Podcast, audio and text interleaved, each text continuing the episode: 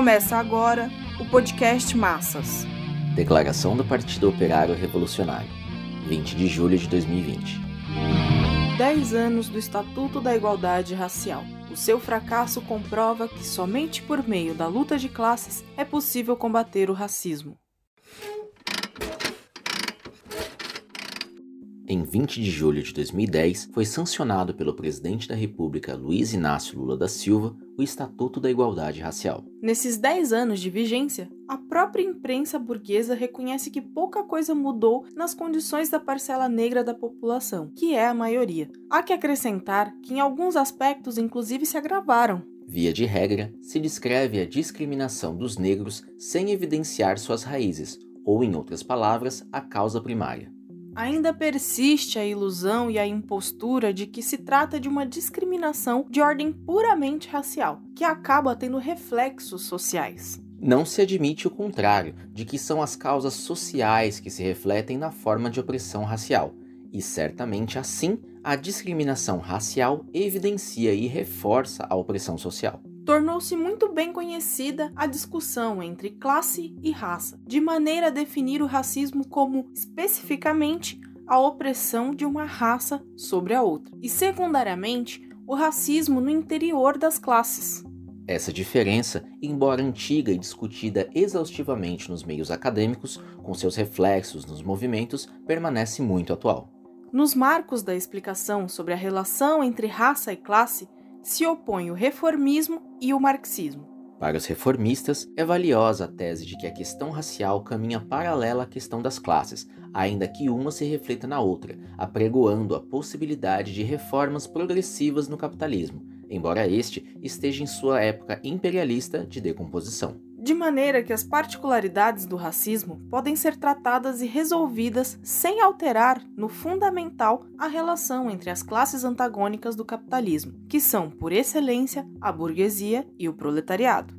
A posição reformista, em geral, acentua a educação e coerção como instrumentos intrínsecos à defesa da igualdade racial. Advoga, por outro lado, ações econômicas do Estado, inclusive junto aos capitalistas, para reduzir as desigualdades raciais e, nesse sentido, promover gradualmente a igualdade. A condição política para viabilizar esse programa é a de constituir um governo democrático e popular, como consta no ideário do PT. A classe operária e demais explorados preencheram essas condições elegendo para presidente Lula, Eis que no Brasil se materializou o governo democrático e popular. O Estatuto da Igualdade Racial foi constituído sob tal governo. Sua história e destino, portanto, estão atados ao PT reformista. Lembrar os 10 anos do Estatuto da Igualdade Racial significa relembrar o governo de Lula e a tese do governo democrático e popular do petismo. Eis porque, nesse 20 de julho de 2020, o ex-presidente e o senador Paulo Paim, relator do estatuto, em meio à brutal pandemia que já deixou 85 mil mortes, sendo a maioria de negros, anunciaram uma discussão comemorativa online. Pelos caminhos tortuosos, nem sempre previsíveis da história, os 10 anos do Estatuto da Igualdade Racial são postos à prova no momento em que a parcela negra da população é a mais sacrificada não só pelo volume das mortes, mas também pelo desemprego e pelo avanço da fome. Os vários títulos, capítulos e parágrafos do longo e detalhado documento se mostram vazios de realidade. Obviamente, não era preciso que se abatesse a virulenta pandemia sobre as massas para que se verificasse nesses 10 anos de existência que o Estatuto da Igualdade Racial não mexeu um só dedo contra a discriminação e as condições sociais de existência da maioria negra.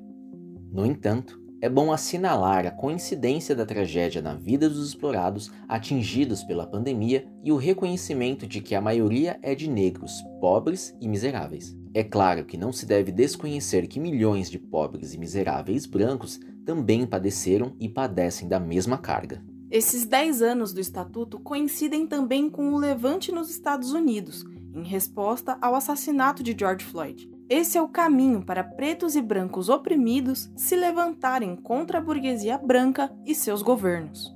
A experiência ensina que, sem uma direção revolucionária, o movimento de revolta contra a violência racial se esgota nos limites da política reformista. Essa experiência tem de ser levada em conta na avaliação da luta contra o racismo no Brasil. Passemos a apresentar alguns pontos do Estatuto da Igualdade Racial. Para efeitos de demonstração, comecemos pelo título 2 dos Direitos Fundamentais. Capítulo 1 dos Direitos à Saúde.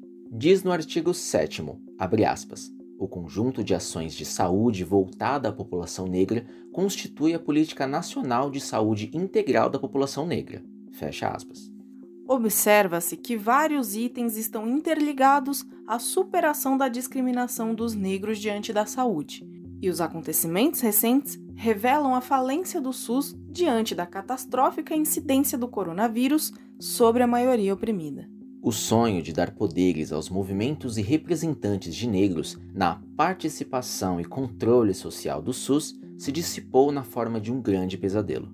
O capítulo 4, artigo 35, sobre a moradia diz: abre aspas.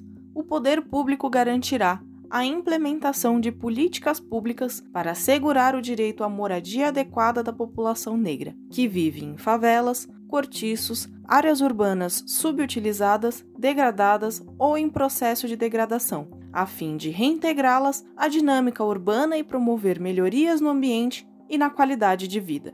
Fecha aspas. O contrário dessa intenção ocorreu.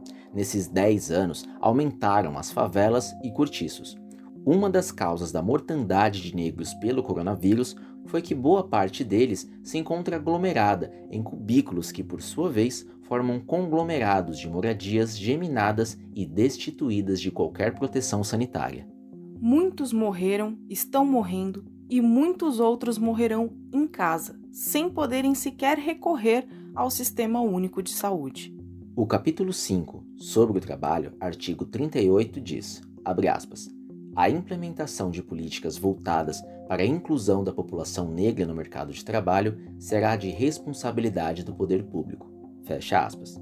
E o artigo 39 conclui, abre aspas, o poder público promoverá ações que assegurem a igualdade de oportunidades no mercado de trabalho para a população negra. Fecha aspas.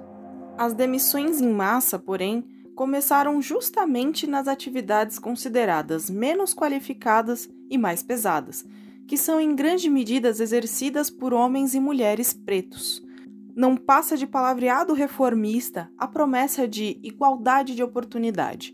A maior parte de desempregados e subempregados, incluindo a juventude, é de pretos. O capítulo 4, sobre o acesso à justiça e segurança, artigo 53, diz: abre aspas. O Estado adotará medidas especiais para coibir a violência policial incidente sobre a população negra. Fecha aspas. E promete, no parágrafo único, abre aspas, ações de ressocialização e proteção à juventude negra em conflito com a lei e exposta à experiência de explosão social. Fecha aspas. Durante a pandemia se viu ocorrer o contrário, aumentou o número de mortes provocadas pela intervenção policial. A maioria foi de jovens pretos.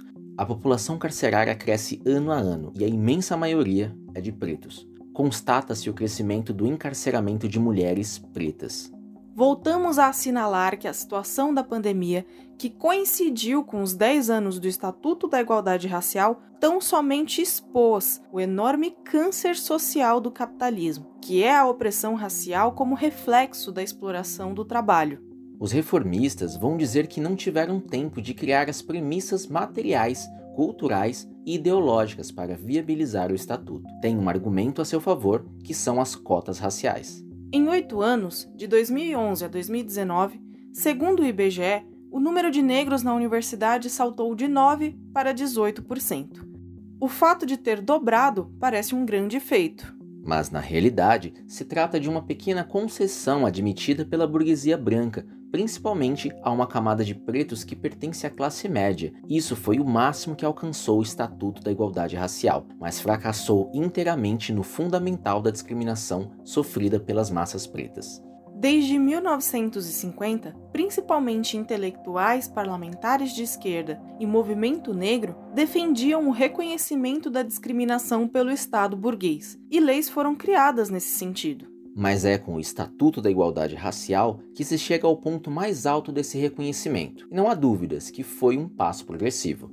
O que deveria servir apenas de instrumento para demonstrar que os capitalistas e seus governos não tinham e não têm como cumprir a concessão feita ao movimento, os reformistas fizeram o contrário, alimentaram a ilusão na possibilidade de que o estatuto era de fato um instrumento para promover a igualdade racial. Assim, reforçam a tese de que o problema é de raça e não de classe, de maneira que as soluções vêm do parlamento e de governos negam sistematicamente que a questão da opressão sobre os pretos somente pode ser enfrentada pela luta de classes com os métodos, meios e estratégia revolucionária do proletariado.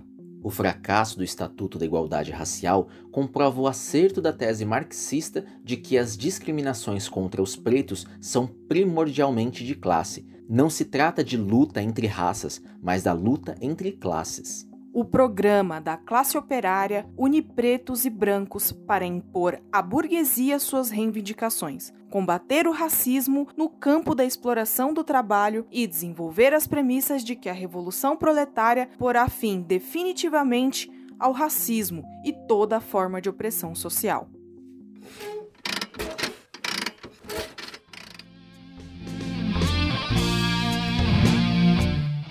Podcast é apresentado pelo Partido Operário Revolucionário, membro do Comitê de Enlace pela Reconstrução da Quarta Internacional. Para mais informações, acesse ormassas.org.